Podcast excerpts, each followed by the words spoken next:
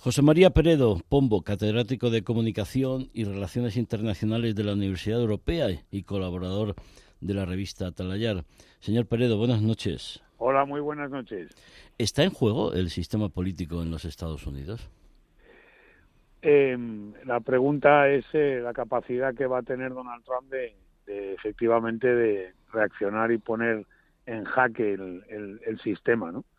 Ese sería, esa sería la cuestión. Una, un, una, digamos, un proceso por de, imputación por algunos eh, eh, delitos eh, afecten o no al presidente de Estados Unidos o hayan afectado antes al presidente de Estados Unidos o a los anteriores o no, no pone en jaque a la democracia eh, norteamericana. Lo que pondría en jaque a la democracia norteamericana sería una eh, movilización y una actuación demagógica con respecto a esta situación en la que se ve Donald Trump como no ya como figura de presidente, que ahí no hay nadie que le haya eh, digamos, en este juicio eh, eh, imputado por eso, sino precisamente por una actuación anterior siendo candidato. No vamos a decir un ciudadano, pero sí un candidato, no un presidente. Usted que es autor del libro Esto no va de Trump, piensa que mm, en el fondo lo que hay es una lucha de la democracia liberal contra el populismo autoritario. Pues yo diría que sí. efectivamente, hay una cuestión ahí que es que Donald Trump ha representado eh, pues una, una vía tercera, una tercera opción casi dentro del sistema bipartidista norteamericano, una vía que se ha identificado con eso que hemos denominado populismo, en este caso eh, de carácter pues más nacionalista, más ultraconservador, pero en cualquier caso con los mismos eh, mensajes, el propio mensaje hoy de respuesta que acabamos de oír, pues pues pues yo creo que es significativo de ese populismo, ¿no? que está resulta que que está siendo imputado por un delito y dice que el único delito que ha cometido ha sido defender la nación de quienes pretenden eh, deshacerla, que es un mensaje clarísimamente populista que utiliza también el primer recurso que tiene eh, en, esta, en este proceso. ¿no? Desde luego, el sistema eh, democrático en Estados Unidos, eso que se llama el establishment, no es que funcione como una especie de mano invisible que está por encima de todo, no, sencillamente es el respeto a las leyes. Ese, ese es un sistema enormemente respetuoso con las leyes eh, y con y con las eh, quienes las eh, defienden, quienes las desarrollan, en este caso pues un fiscal o quien quien fuere, y esa es la cuestión fundamental. La cuestión no es que haya una una, eh, ¿cómo se dice?, ¿no? una maniobra ¿no? del conjunto del establishment en contra de Donald Trump. La cuestión es que el sistema judicial ha detectado algunos delitos que son imputables y eso es lo que ha actuado. Y sobre todo porque hay una impresión desde hace ya tiempo que Donald Trump eh, utiliza su posición política para protegerse de la justicia, no ya solo por los cargos que más novedosos que conocemos por ejemplo, el tema de haberse llevado informes confidenciales a su casa, por ejemplo. o, el asalto al Capitolio, etcétera, sino también por la gestión de sus empresas y sus declaraciones fiscales.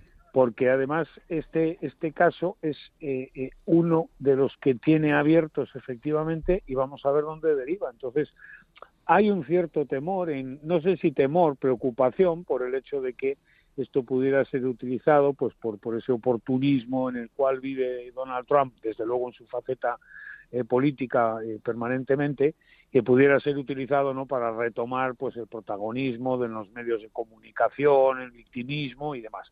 Pero yo diría que eso es una preocupación que, que, que, no debe de ser lo prioritario en este momento, porque este es uno de los casos que pueden afectarle a, al expresidente de Estados Unidos. ¿no? Lo que sí también es significativo es que se haya producido una presidencia que haya sido capaz de generar estas situaciones eh, de incertidumbre, vamos a decir, eh, de respeto a la legalidad o de incertidumbre en cuanto al futuro de esa acción como presidente, al juicio de esa acción como presidente. Ni el propio presidente Nixon, que es un poco como como esa, me permito decir con todo respeto, el cubo de basura donde le han echado durante décadas eh, la política norteamericana todas sus miserias, fue, llegó a ser eh, procesado finalmente. O sea que yo creo que en ese sentido sí es eh, significativo desde el punto de vista histórico. Ahora bien, insisto, no es por su acción presidencial, sino por su acción en este caso como candidato.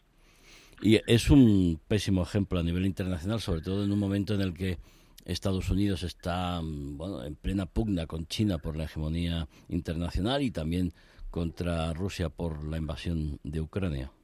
Claro que sí, debilita eh, siempre todos estos procesos internos de las democracias, debilitan a los regímenes que no tienen estos procesos o que estos procesos no son tan visibles, porque la, las acciones naturalmente se producen y las corrupciones que pueda haber en esos sistemas se producen como en cualquier otro, pero eh, pues eh, las acciones digamos políticas y, judiciales pues no no están sujetas en primer lugar a esta transparencia y en segundo lugar pues a esta capacidad de, de, impacto social y, y, político. Efectivamente, Estados Unidos está en este momento en una en una posición estratégica muy definida y, muy correctamente definida desde el punto de vista de intentar ser una posición bipartidista y por consiguiente yo también diría que el Partido Republicano en su conjunto es hoy el, la pieza clave para que esa estabilidad eh, se, se, mantenga. Es decir, no se trata de que Donald Trump se convierta ahora en, la,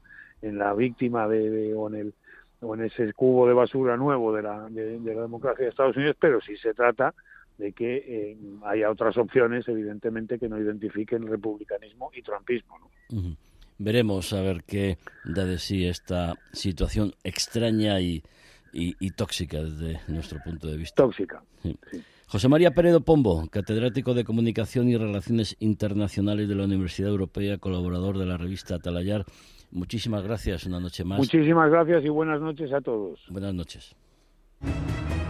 De cara al mundo. Onda Madrid.